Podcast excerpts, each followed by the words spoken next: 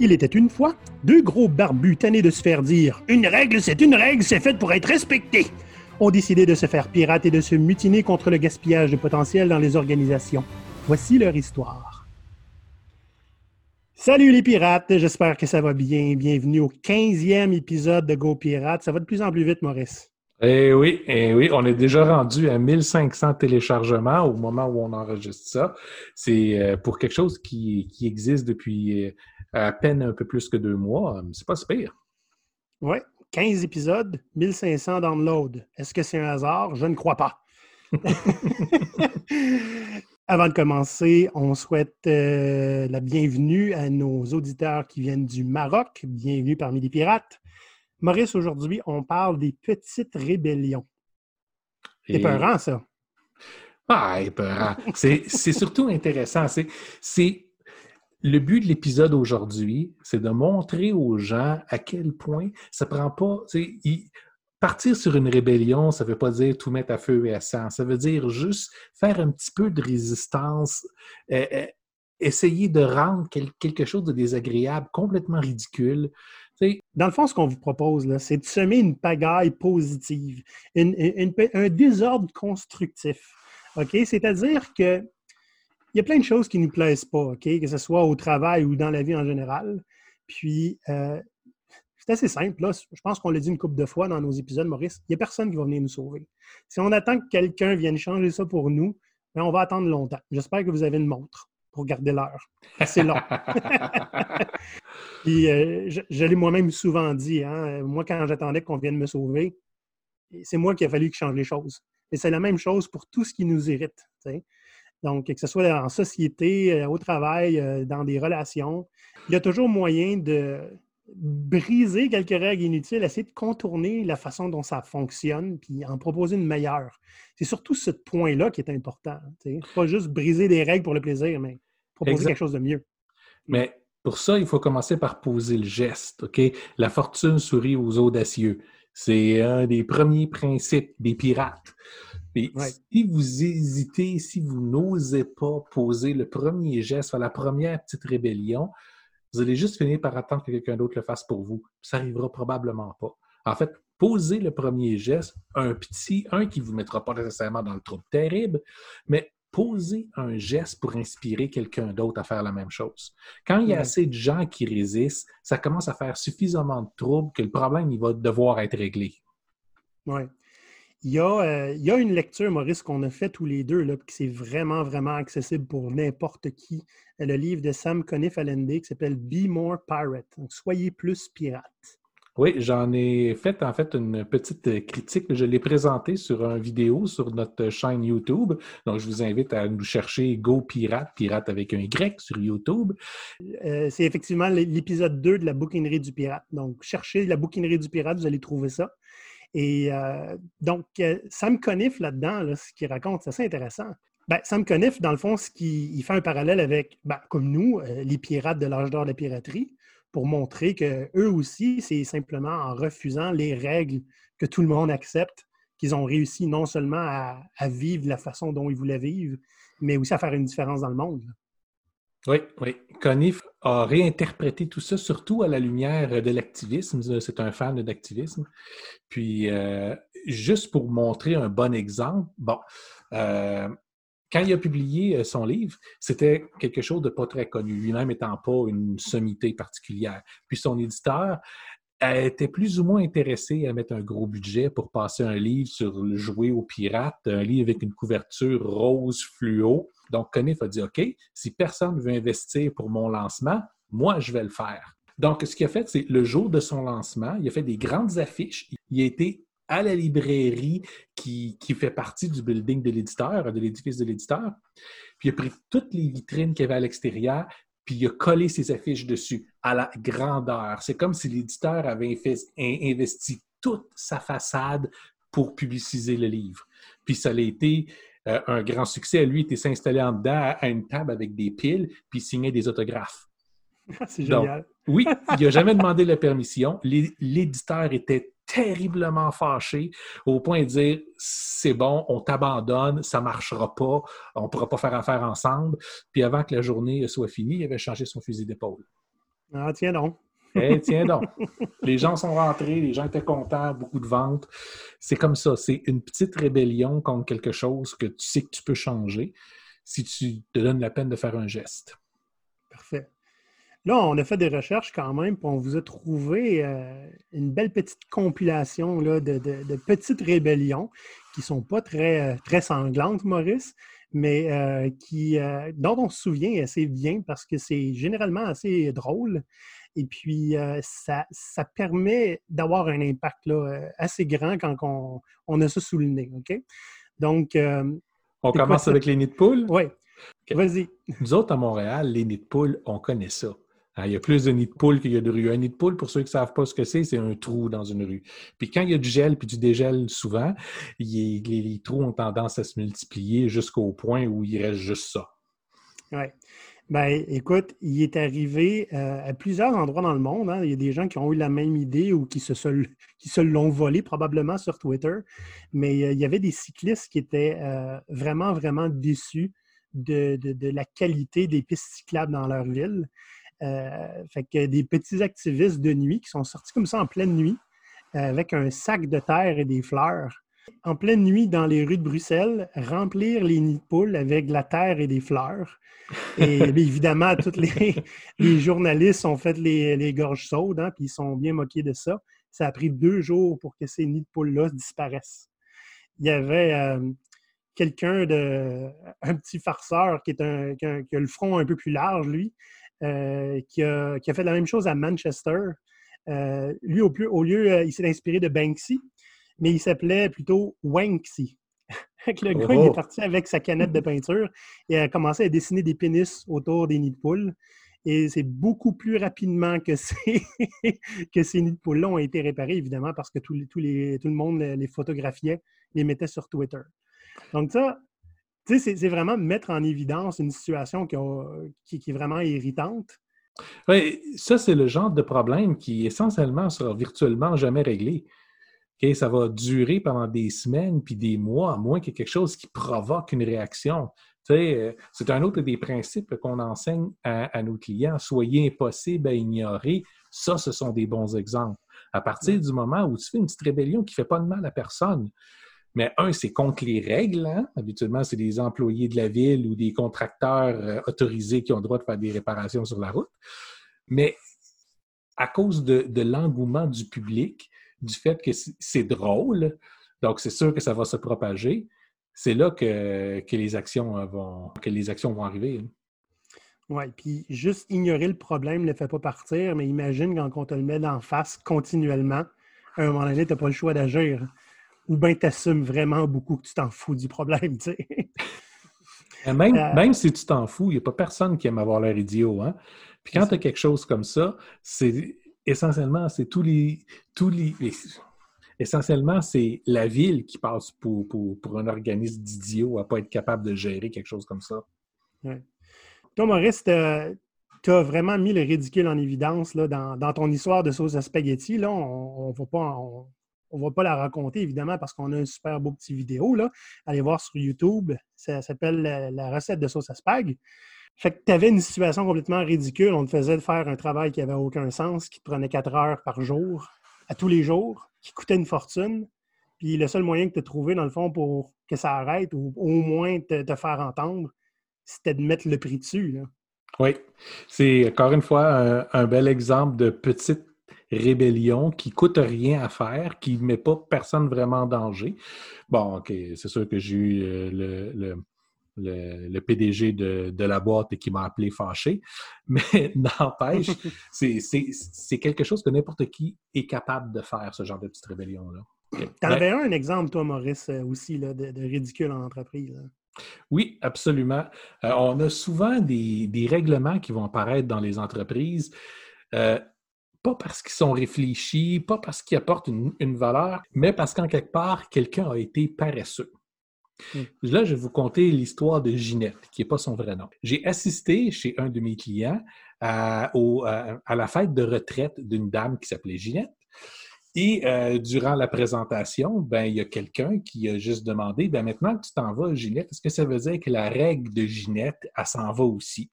tout le monde part à rire. Je ne comprenais pas la blague. Je me retourne vers les gens qui sont là. Je fais C'est quoi la règle de Ginette madame, elle, me répond Ah, ben ça, c'est notre code vestimentaire. Code vestimentaire Voyons donc, vous êtes tout en coton ouaté puis en pantoufles dans, dans le bureau. En fait, j'ai jamais vu ça dans aucun autre bureau ailleurs. Des gens aussi décontractés que vous autres. Ben, l'idée est que Ginette, quand elle a commencé à travailler dans ce bureau-là, fin des années 70, elle était très, très jeune, Ginette avait une interprétation bien à elle de ce qu'est la modestie. Donc, à cette époque-là, on parle de fin des années 70, donc euh, toutes les dames portaient des jupes en bas des genoux, puis euh, étaient habillées avec euh, la blouse, puis la petite veste par-dessus, absolument. Ça, c'était le, costume de bureau régulier. Ginette, elle est arrivée en short shorts, OK? Puis avec pas de sandales, elle aimait beaucoup ses jambes, donc elle passait son temps avec les, les jambes croisées sur son bureau, pas de sandales, en petites shorts super courtes ce qui n'est pas nécessairement un costume approprié pour un lieu de travail, surtout à cette époque-là. Ben Mais la personne qui était aux ressources humaines à faire ce genre de règles-là ne voulait pas avoir la discussion difficile avec de ben, fille, voici comment tu devrais. On, on s'attend à ce que tu sois habillé ici. À la place, elle a décidé de créer un code vestimentaire qui disait que, que tout le monde devait avoir les jambes couvertes complètement et quelque chose dans les pieds. Donc, ça n'a pas été très long que le style vestimentaire qu'on utilise habituellement dans une entreprise, surtout à cette époque-là, a commencé à changer. Tant et aussi longtemps que la règle était respectée, c'est-à-dire les jambes couvertes puis quelque chose d'un pied, ça marche. Donc, on a commencé à voir les cotons ouatés arriver, les, Comment tu qu'on appelle ça en, bon français? C'est genre un pantalon de jogging, pantalon d'exercice. C'est super confortable. Euh, tu n'as pas de ceinture avec ça. Puis des pantoufles. Donc, les gens ont des bas, puis ils ont des pantoufles, puis ils ont les culottes les plus confortables au monde. Et c'est pas mal tout. Ben, je veux dire, c'est pas mal tout. Top, là, mais je veux dire. Donc, moi, j'ai passé juste quelques semaines là, mais je l'avais toujours vu habillé comme ça. Mais ça, ça s'est fait au cours des quelques années suivant la mise en place de, du code vestimentaire. Ça, c'était encore là, on parle fin des années 70, début des années 80. Le code vestimentaire n'a jamais changé par la suite. Pour dire à quel point la règle est super importante, le, niveau vestimentaire a dégénéré assez rapidement. mais tant que le code était respecté, personne n'a rien dit. La règle était suivie. oui. Et ça, c'est un bel exemple de, de résistance interne une règle que tout le monde percevait comme un peu ridicule. Et dans le fond, euh, c'est une drôle de rébellion parce qu'ils ont suivi la règle à la lettre. Ils l'ont suivi à la lettre. Puis là-dedans, c'est pas parce que tout le monde voulait se retrouver en short short tout le temps non plus, parce que ça reste un milieu euh, de travail quand même. Mais il n'y avait pas de besoin de faire une autre couche de règles pour aucune espèce de bonne raison, juste parce que tu ne veux pas avoir une conversation avec quelqu'un que tu aurais besoin d'avoir. Oui. Donc, c'est la bureaucratie, c'est ça que ça a donné dans ce cas-là. Hein? Exact. Donc, la bureaucratie, la meilleure façon pour se battre contre la bureaucratie, c'est utiliser-la, utiliser ses règles, utiliser le contexte qu'elle va vous donner, puis retourner-la contre elle. J'ai d'autres petits exemples là, que c'est n'est pas exactement la même euh, façon que c'est apporté, OK? Le petit acte de piraterie, là, c'est. Parce que là, on parlait vraiment de mettre le ridicule en évidence. Il y en a que c'est simplement pour susciter une réflexion. Euh, par exemple, euh, un exemple que moi j'aime bien donner parce qu'on on, m'a souvent dit que ça apportait réflexion, c'est que moi, à l'époque où euh, j'avais pas d'enfant, puis je voulais acheter des jouets pour ma nièce et mon neveu.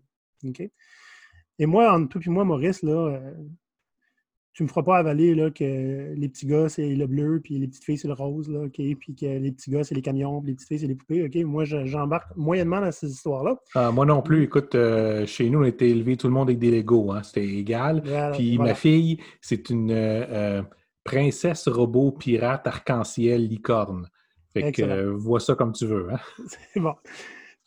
donc, moi, j'ai toujours voulu acheter des, des jouets qui étaient neutres, Puis hmm. surtout éducatifs. Quand j'allais dans des magasins de jouets spécialisés, moi, j'ai aucune idée hein, qu'est-ce qui marche pour un petit gars de 5 ans ou une petite fille de 7 ans. fait que je demande au commis tout le temps. Puis la première chose qu'il me demande, c'est un petit gars ou une petite fille? Je te le dis pas. OK? L'enfant a 7 ans. Qu'est-ce que tu me proposes d'éducatif? les gars sont vraiment, vraiment embêtés. Mais ils finissent par trouver quelque chose. Puis, il y en a un il m'a dit Hey, merci, sérieusement, ça m'a fait réfléchir à ce qu'on vend. puis euh, au final, ma belle-sœur a toujours dit que j'avais les cadeaux les plus éducatifs. Bon. ça, c'est pas un gros acte de rébellion, mais juste le fait de ne pas tomber dans le panneau, cette espèce de panneau de facilité-là, de stéréotypes, euh, a, fait qu'il y a des gens sur le plancher qui ont dû réfléchir davantage, puis que ben, disent la prochaine fois, je vais savoir comment m'en sortir. Tu sais.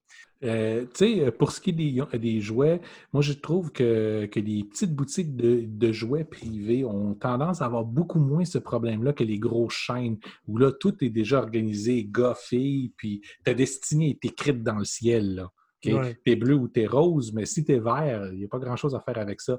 Mais en, regardant des boutiques locales, par exemple, là, régulièrement, on peut réussir à trouver quelque chose qui va, qui, va plus fonctionner pour tout le monde. Soit à cause qu'ils ne peuvent pas avoir le même genre de quantité d'inventaire, soit parce que ben, ils sont un peu plus ouverts à la diversité. Un autre exemple euh, qui a apporté à, réflexion, c'était à l'Assemblée législative de Colombie-Britannique. Ça s'est passé en mars 2019, je ne me trompe pas. Euh, il y avait un, sergent d'armes, sa job, lui, c'est de faire appliquer les règles, euh, qui a demandé à plusieurs fois là, aux femmes de couvrir leurs bras parce qu'il faisait chaud, puis les femmes arrivaient ben, avec des trucs à manches courtes. Et lui disait, ben, c'est la règle. Je suis là pour renforcer la règle. Et vous n'avez pas le choix. Fait que les femmes, à un moment donné, ils se sont concertés, puis ont simplement, ils sont arrivés tout en même temps, le même jour, à manches courtes. Euh, et ils ont créé le hashtag sur Twitter, euh, hashtag Bear Arms le, droit de porter les, bras, dans le fond, euh, ou bras nus, si on veut. Et euh, évidemment, ça a fait une couverture médiatique. Euh, c'est quelque chose de quand même léger. C'est pas très dangereux comme rébellion. Le plus triste là-dedans, c'est que ils sont allés faire valider le règlement, puis ils se sont dit, ben oui, vous devriez être en tailleur. Pareil comme les, hommes sont en complet, là, les autres ne sont pas en, habit de sport. Mais ça a quand même créé un débat, un débat, bon, dans les, dans les médias plus qu'autre chose, puis sur Twitter. Mais si ce n'était pas arrivé, on n'aurait pas eu le débat. Si s'ils si, ne sont pas contents et la règle est encore simplement que tu ne peux pas avoir les bras découverts, commence à penser de quelle façon tu peux couvrir tes bras pour qu'ils soient complètement ridicules. ah, une cote de maille! ça peut être ça, ça peut être un paquet de fleurs, ça peut être se faire des bras en momie. Hmm? Hmm. Parfait, ça. Puis, ben, tu vois, l'exemple que tu viens de donner, Maurice, c'est ben, un petit peu la prochaine sorte de, rébellion là, que je voulais parler. C'est retourner les armes contre euh, la personne qui la tient. Hein. Donc, euh, utiliser le, règlement contre lui-même en l'exagérant ou en le prenant au pied de la lettre, comme le règlement de Ginette est un peu la même chose. Mm-hmm. Euh, un exemple super simple. Tu sais, quand tu reçois la publicité là, dans, ton courrier, là, pas, courrier courriel, mais dans, ta boîte aux lettres. Oui, oui, oui. C'est-à-dire à peu près 90% de tout ce qui arrive par le courrier aujourd'hui. Voilà. Très souvent, tu vas trouver à l'intérieur de ton enveloppe une enveloppe plus petite préaffranchie. OK? Préaffranchie, ça, ça veut dire que ben, tu n'as pas besoin de mettre de timbre.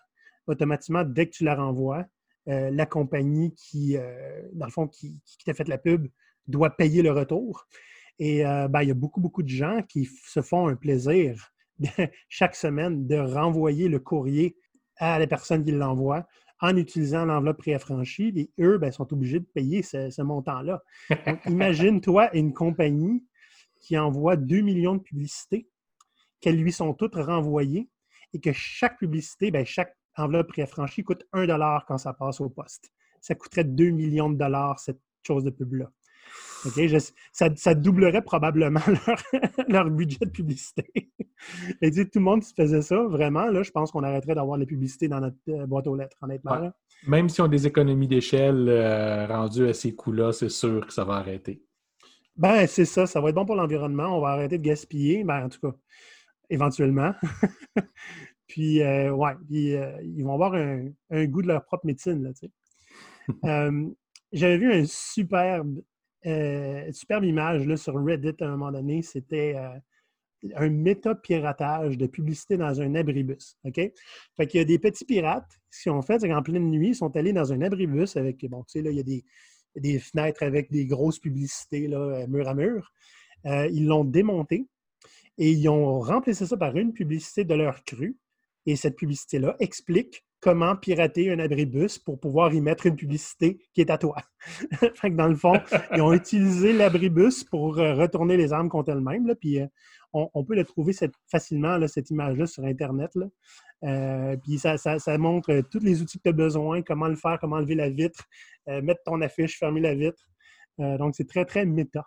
je trouve ça génial. Je trouve ça génial. Écoute, la pollution visuelle, tant qu'à moi, aussi bien de trouver un moyen de faire quelque chose de, positif avec ça, genre démocratiser sa, propre fin, finalement, qu'on puisse se rapproprier ça. Euh, j'ai une histoire qui est vraiment pas piquée des verres, OK? Tu connais Yelp, Maurice? Oui. Donc, une application pour, pouvoir trouver des restaurants et donner une note.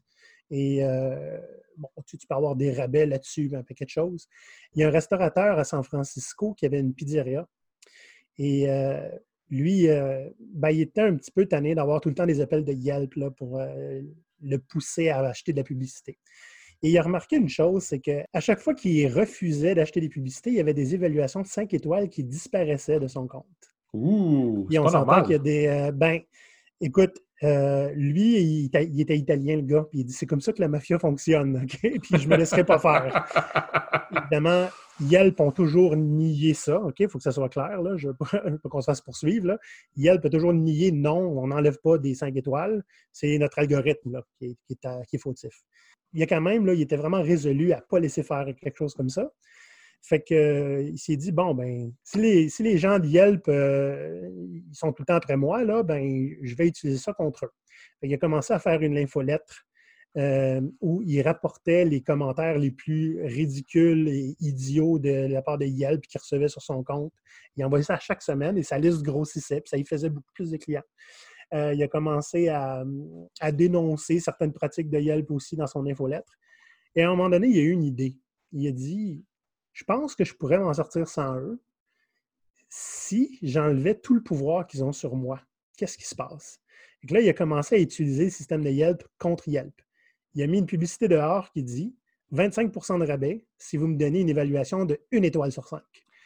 Et là, les gens ont commencé à affluer et affluer. Éventuellement, il a monté le rabais à 50% de rabais pour 1 étoile sur 5. Euh, et, quand les médias se sont emparés de ça, écoute, il y avait tellement de clients pendant des semaines qui devait faire faire des pizzas chez les pizzerias voisines pour pouvoir fournir sa clientèle. Toutes les pizzerias autour ont commencé à faire ça aussi. Cette approche-là, ça, pourrait fonctionner aussi pour tous les restaurateurs qui sont victimes des petits terroristes qui disent si tu ne me donnes pas mon repas gratuit, tu vas avoir un commentaire de 1 million de 1 étoile sur Yelp, ça va ruiner ta business. Oui, c'est ça.